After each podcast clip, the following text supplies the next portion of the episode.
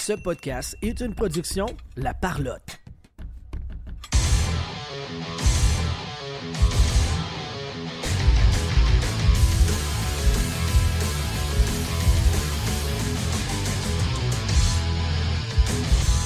Troisième podcast de la journée, euh, troisième entrevue, hein, parce que tu sais, on fait ça en, ver- en version euh, vraiment plus courte. Euh, cette fois-ci, ben, Shane Corson qui vient à notre micro, lancé du Canadien de Montréal deux fois, puis Et les Oilers. et des Oilers. Ouais, toi, Ben tous les Oilers. Hein.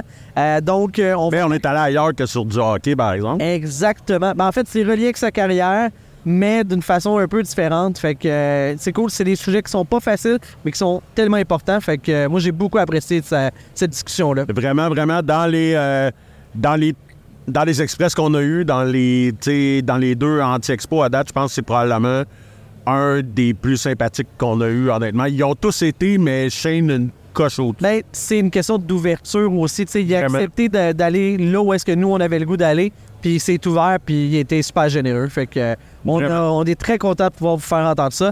Donc euh, voilà, Euh, le Sport Hobby Expo reprend demain.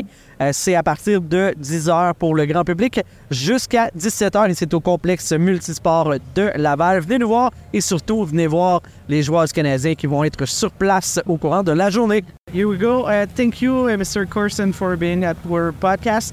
How are you today? Doing great, thank you. And uh, Mister, you don't have to worry about that. Call me, call me Shayne, please. Excellent, Shayne. Shayne Corson, a legend on and off the ice.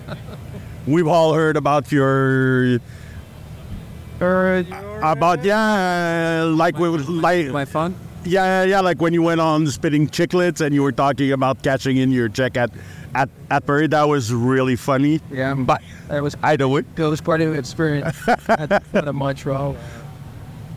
Montreal is like a second home me. I mean, I gave uh, a small town north of Toronto. Very, it's grown a lot, but uh, spending my uh, ten years of my career here in Montreal, starting here in Montreal. Um, the fans were amazing. Uh, the organization's incredible. The history of the Montreal Canadiens is just very special, and they're near and dear to my heart. But like you said, we had a great time on the ice, but we had a lot of fun off ice too, and it was uh, why we were such a close team. Yeah, yeah, yeah. And never mind about the checks. I don't have any checks anymore. you don't cash them that way anymore. I'll tell you that. No, no, no. I believe you. So yeah, so you so you had two stints in Montreal. Any any of those stints is closer to your heart for particular reasons, or you like them both equally, or I mean, every year I, play, I spent here in Montreal was special to me. I, like I said, I uh, owe a lot to the Montreal Canadiens, the fan, the fans of the Montreal Canadiens. Uh, special team to play for, and the fans were incredible. They supported me through my whole career, and so did the organization. Um, but I mean, my first six years here, we had a special team. Uh, I went to the finals a few, uh, a couple times when I was here. Uh, a few Hall of I mean, Famers? a lot of Hall of Famers, uh, some good friends that are still friends of mine. Uh, Chris Chelios is a good buddy of mine still. Uh, Knuckles Nilan, obviously, uh, who, t- who took me under his wing and helped me immensely, and so did Charlie and Bob Gainey, Larry Robinson, Guy Carbonneau. Uh, I mean, I can go on and on. Every one of those guys on that team were special to me. But for me, the the the, uh, the most special time here in Montreal was being drafted by the Habs, the Montreal Canadiens in the first round, eighth overall, right at the Montreal Forum, probably one of the greatest sporting events uh, and uh, arenas uh, in the world, as far as I'm concerned. So to be able to be dropped by them in Montreal at the Forum was uh, special, and to share it with my uh, my mom and dad was uh, special for me because they worked so hard and gave up so much, and to, to give me the opportunity to play the game I love to play. Yeah, yeah, yeah. And uh, and in 2001, you came out to Sports Illustrated saying that Yeah. uh, sat, uh, that you were suffering from panic attacks, and these were not common at uh, well, they were probably common, but that a, an athlete would come out and talk about that. Yeah. Uh, did you feel a stigma from that, or Oh, I, I had a, I had uh, ever since my dad died. But my dad died four, at 45 in 1993 when I actually after, just after I was traded from the Habs. He was already sick when I got traded from the Habs.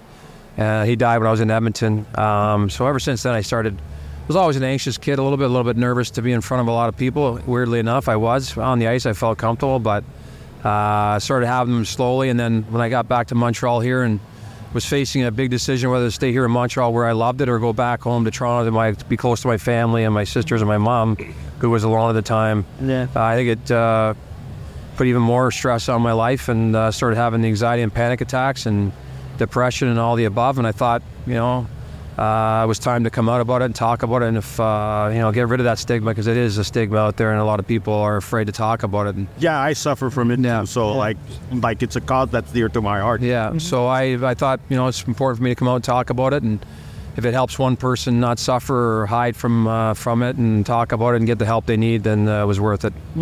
Do you think you could have a better career if the services uh, that are now available now available uh, were offered uh, during your career?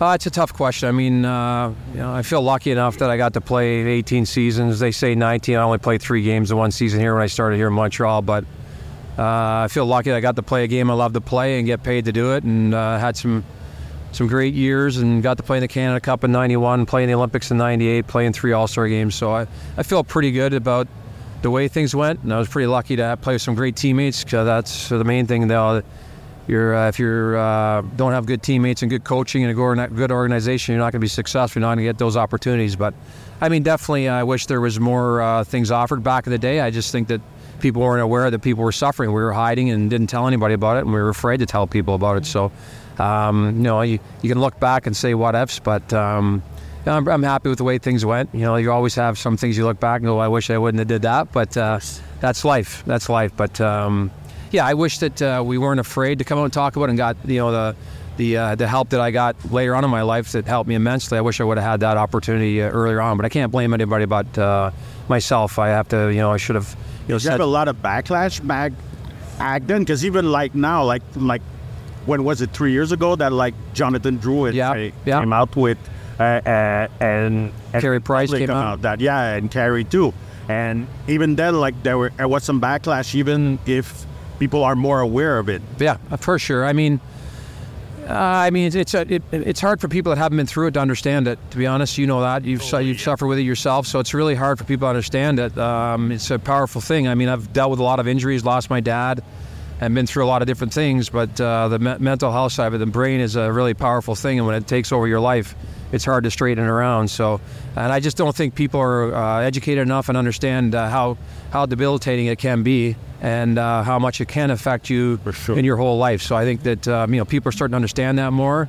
Uh, there are people out there that are still doubters and probably think just snap out of it and uh, you know you're a tough guy, you should be able to get through it. And I think that's why they look at hockey players and uh, they forget that uh, you know you have a life and you're a person before you're a hockey player. So I think that it's been a little bit. I think it's getting better, but it's probably a little bit of backlash. But I was pretty lucky; I had pretty good support.